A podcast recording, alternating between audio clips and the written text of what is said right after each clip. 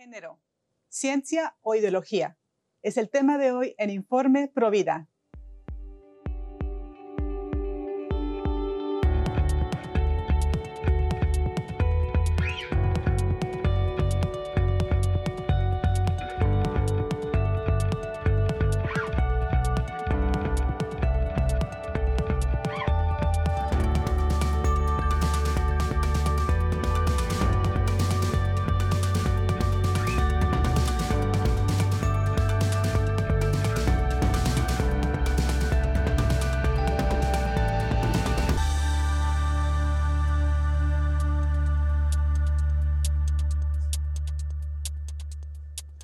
Amigos de WTN, les saluda Astrid Bennett Gutiérrez y les traemos el día de hoy en Informe Provida un episodio muy especial. Les traemos una entrevista con la gran amiga del movimiento Provida, la doctora Pilar Calva, que nos dio una entrevista en la Marcha por la Vida en Washington, D.C.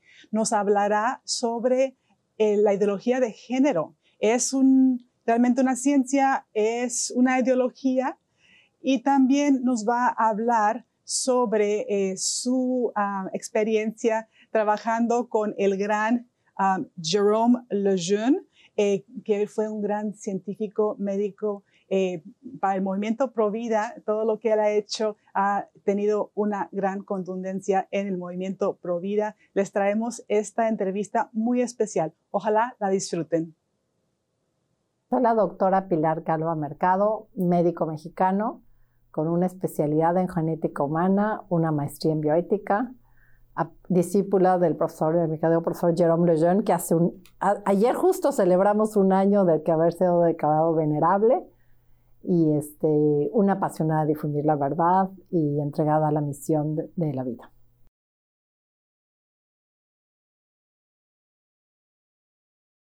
Como se habla de género en las universidades, se ha confundido y se ha pensado que es algo científico, pero en realidad todo el tema de género, de ideología de género, es un tema ideológico. Va en contra de lo que es la ciencia biológica, más en específico la ciencia de la genética, la genómica, que es lo más actual que tenemos científico.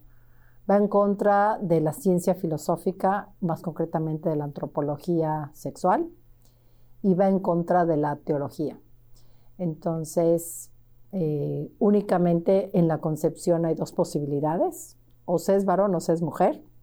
Y desde ese momento queda impreso que tenemos el cromosomas en el par 23XX y seremos mujeres en todo nuestro ser personal.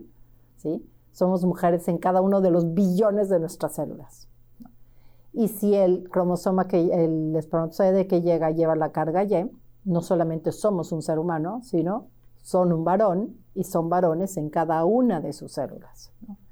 Podrá cambiar ideológicamente y la ideología que influencia a la ciencia, eh, pero a un nivel ideológico y se hace una cirugía muy cruenta que no cumple el principio terapéutico, estoy hablando de principios médicos, y que es infuncional, muy traumática, no solamente físicamente, sino psicológicamente, y como decimos, caras vemos, cromosomas vemos, digo, caras vemos, cuerpos vemos, cromosomas no conocemos. Es decir, nos dejará de ser varón y mujer. Ese es un ejemplo chiquito.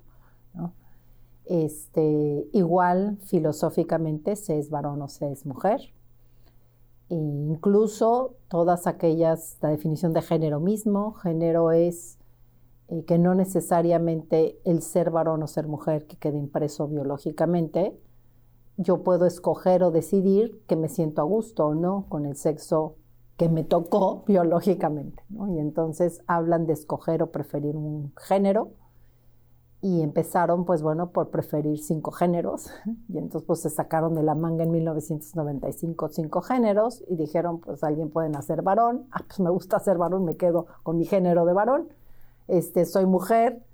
Ah, pues me gusta ser mujer, pues me quedo con mi género de mujer. Pero alguien puede nacer varón o mujer y sentirse atraído eróticamente por personas del mismo sexo y entonces escojo ser homosexual. Por cierto, una persona homosexual que merece todo mi respeto y por eso hablo de persona, y porque por cierto he tenido grandes heridas y sufrimientos en el amor. Es XY cuando se trata de una homosexualidad masculina en sus billones de células y una persona con una homosexualidad femenina, coloquialmente llamada lesbianismo, es mujer en cada una de sus células. Otros escogen, pues de repente, batear del lado homosexual y otros del lado heterosexual, y entonces se autodominan y entre ellos dicen que escogen el género bisexual, ¿verdad? Y otros nacen varón o mujer, son varones o mujeres en cada uno de sus billones de células, sus genitales internos, externos, en sus niveles hormonales, que los anteriores también los tienen perfectamente normales, según se demuestra en la medicina, ¿verdad? Y piensan que traen un estuche equivocado. Entonces son personas que en todo su ser son varones o mujeres, pero dicen, no, yo no soy mujer, yo soy varón, pero traigo un estuche equivocado. Entonces pido que me lo cambien. Es lo que médicamente se llama transexualidad, es el término científico. Ahí vemos que es un debate de lenguaje que cambia las ideas. Y el término transgénero es un término ideológico, no se encuentra en los libros de medicina, a menos de que estén influidos por una ideología. Y es lo que psiquiatría considera y seguirá considerando como una evasión de la realidad.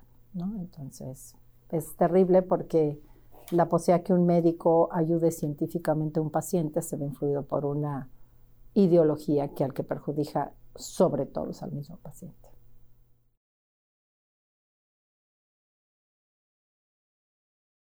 Bueno, son disforias de género, exactamente.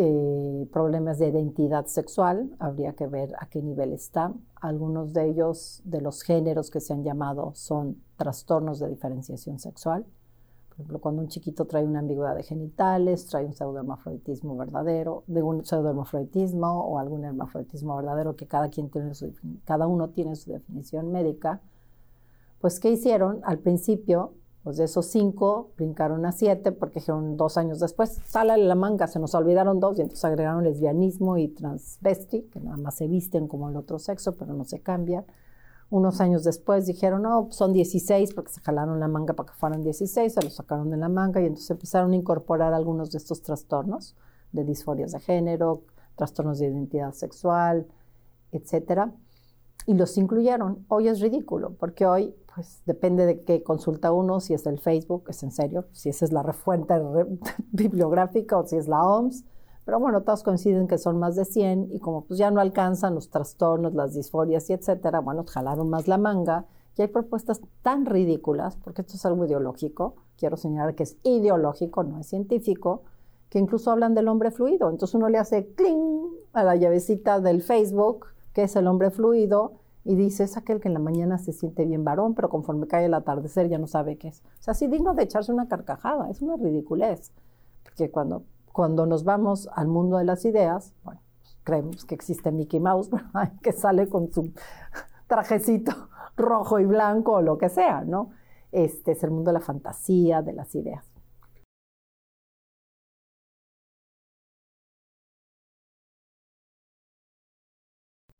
Bueno, pues en realidad eh, yo estoy muy metida difundiendo la verdad entre quienes la quieren ver.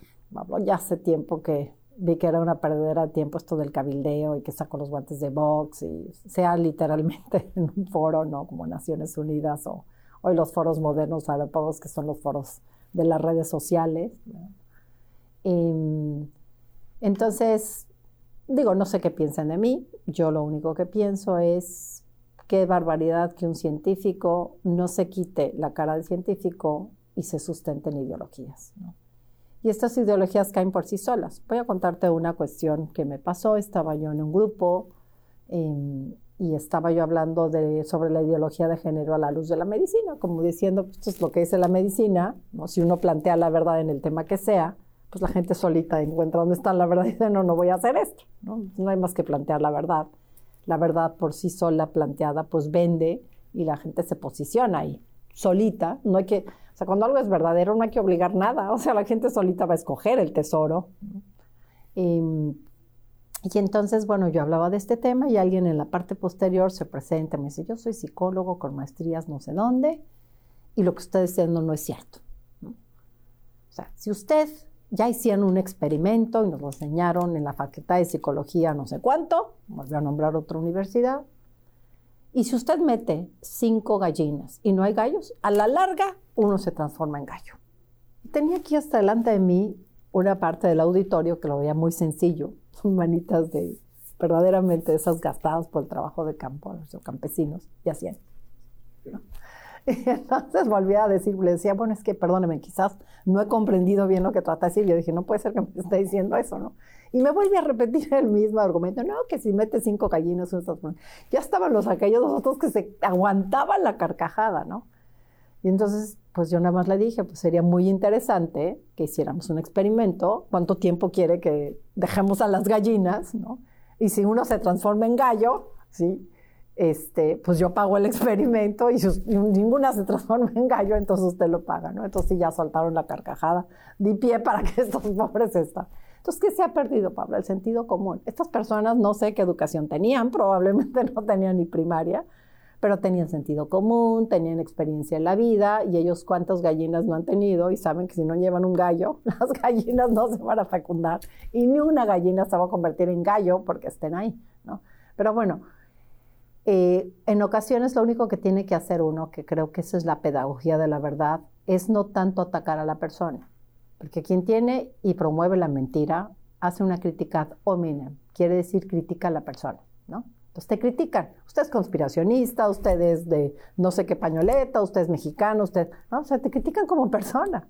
No, pues lo que hay que hacer es ser crítico. Y yo eso esperaría de un académico, ¿no? No que me critique, no que se ría de mí, sino yo esperaría que tenga un sentido crítico y diga, doctora, no estoy de acuerdo con su enunciado, porque si usted toma el libro de genética, no, no es cierto, mire, este, hay tales posibilidades de carga genética y todo. De hecho, sí hay anomalías de los cromosomas sexuales, pero cuando tenemos una chiquita con síndrome de Turner que tiene 45 cromosomas y en el par sexual tiene, le falta uno y tiene un X0, se desarrolla como niña, porque toda la diferenciación sexual es así, se siente niña, va conmigo porque quiere feminizar su cuerpo, quiere tener su cuerpo jovencita, quiere menstruar y por supuesto sueña con ser mamá y le faltaba todo un cromosoma sexual, ¿no?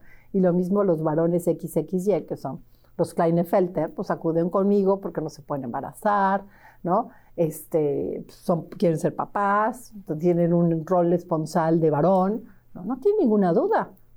Entonces, no hay más que contrastar con la verdad. Entonces, creo que lo que hay que hacer es fijarse menos en lo que digan de uno, al menos a mí me ha ayudado. Mi temperamento es así, soy muy despistada, entonces pues si alguien no me saluda, si alguien me hace el feo, pues la verdad digo, no me vio, pensó que era alguien más. Entonces, y más bien con mucho amor, con mucha caridad, como dice nuestro querido Papa Benedicto XVI, tiene un documento extraordinario que se llama Caritas in Veritate, que quiere decir hay que presentar la verdad con mucha caridad y no puede amarse sin el tono de la verdad. Entonces, presentar la verdad con claridad, con sustento, que ese es el chiste, hacer cursos de defensa de la postura, defensa de la verdad, hoy llamados genéricamente bioética, pero mucha gente no le dice nada, entonces digo, bueno, todo un curso de atrévete a defender la verdad, atrévete a defender la postura. Y cuando uno presenta, bueno, no es necesario ni hacer críticas a la persona, ni se fija ya uno en qué puedan decir uno con la paz, compasión defiende la verdad, que por cierto, quiero decirles que el mes de octubre pude hincarme nuevamente en la tumba de Lejeune y renové ese compromiso a la verdad, ¿no?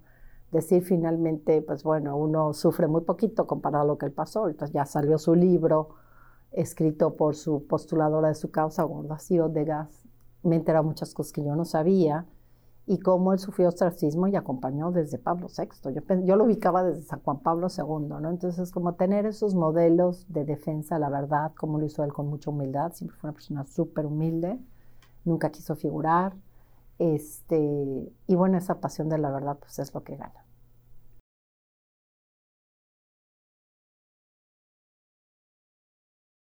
El doctor Jerome Lejeune, Jerónimo el Joven en español, Jerome Lejeune, si quieren googlearlo, él en 1959, siendo un médico muy joven, 33 años, para un médico es muy joven, él descubre la causa de un síndrome que John Landon Down había descrito décadas antes, pero no se sabía la causa.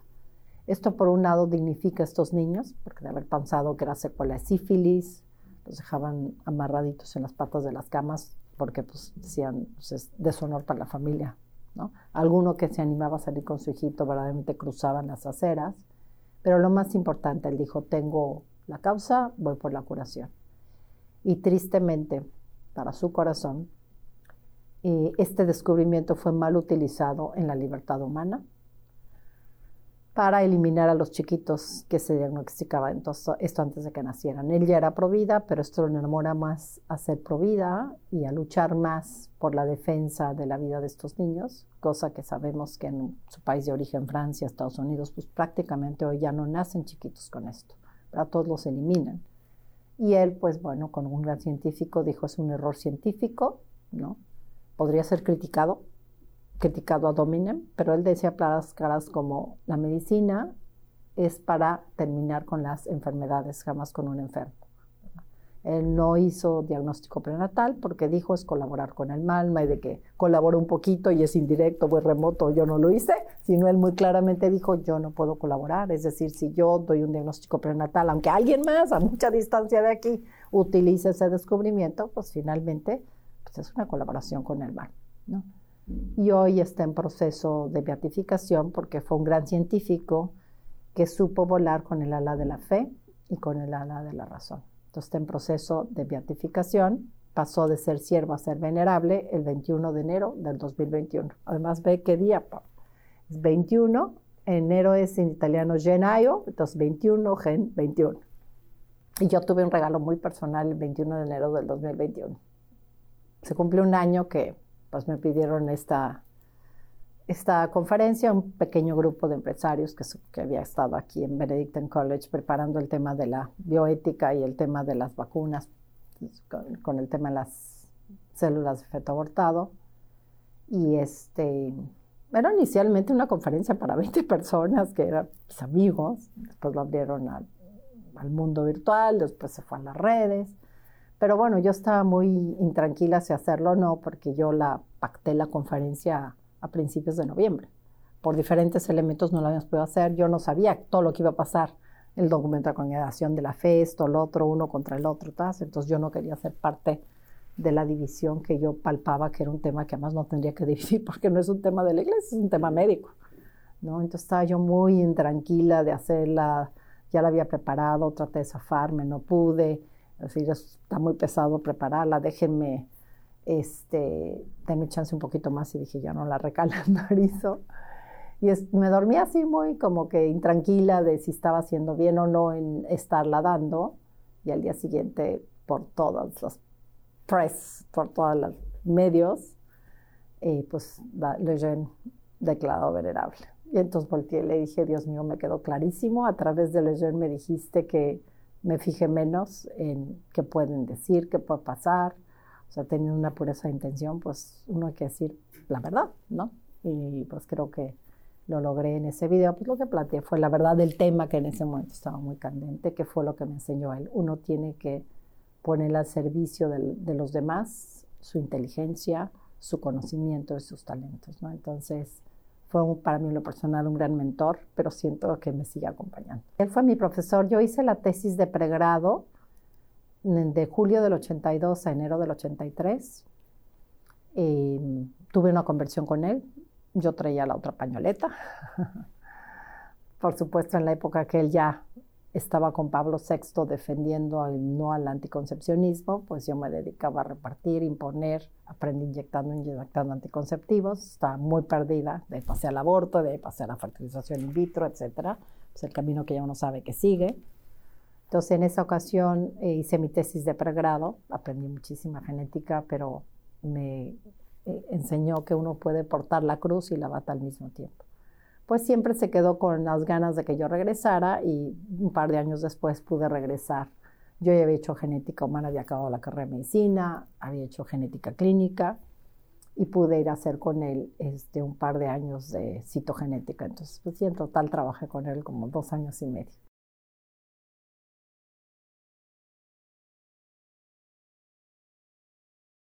Bueno, lo primero que me impactó fue su mirada. Yo hasta la fecha puedo cerrar mis ojos. Algunas de las fotos que presento, que por cierto tengo cinco fotos con él ya porque no había celular.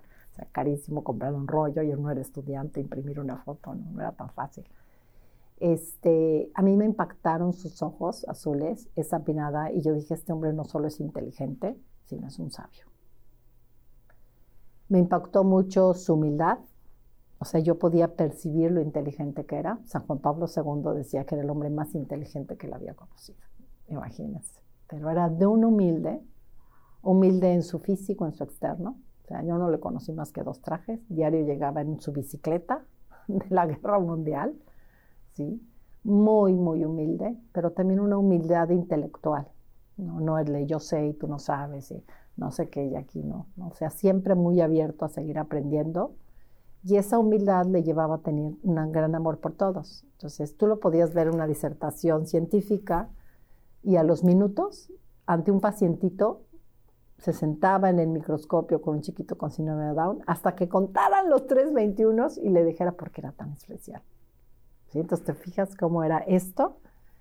Y él incluso por sus enemigos férreos, era muy querido por su manera de ser. Entonces, bueno, todo eso me convirtió. Y después él me dejaba, yo no sé, ya se lo preguntaré cuando estemos en el cielo, ¿verdad? Si él vio algo en mí o sí que pero él este, me dejaba sus escritos, porque él iba a unas reuniones a Roma, cuando a mí Roma no decía nada del Vaticano, nada. Por supuesto no mandaba a saludar a San Juan Pablo II, que lo veía porque no era nadie para mí. Me dejaba sus escritos de lo que él iba presentando, lo que hoy sé que es la Pontificia Academia de las Ciencias. Y el segundo que me dejó se llamaba Biología, Conciencia y Fe. Y ese, Entonces me llegó por la parte de su testimonio, su ejemplo a la hora de dar consultas y su intelecto sobre todo se dedicó mucho a, darme material que leer, ¿no? Nunca hablamos de qué pensaba de una cosa de otra, nada más me iba dejando ahí.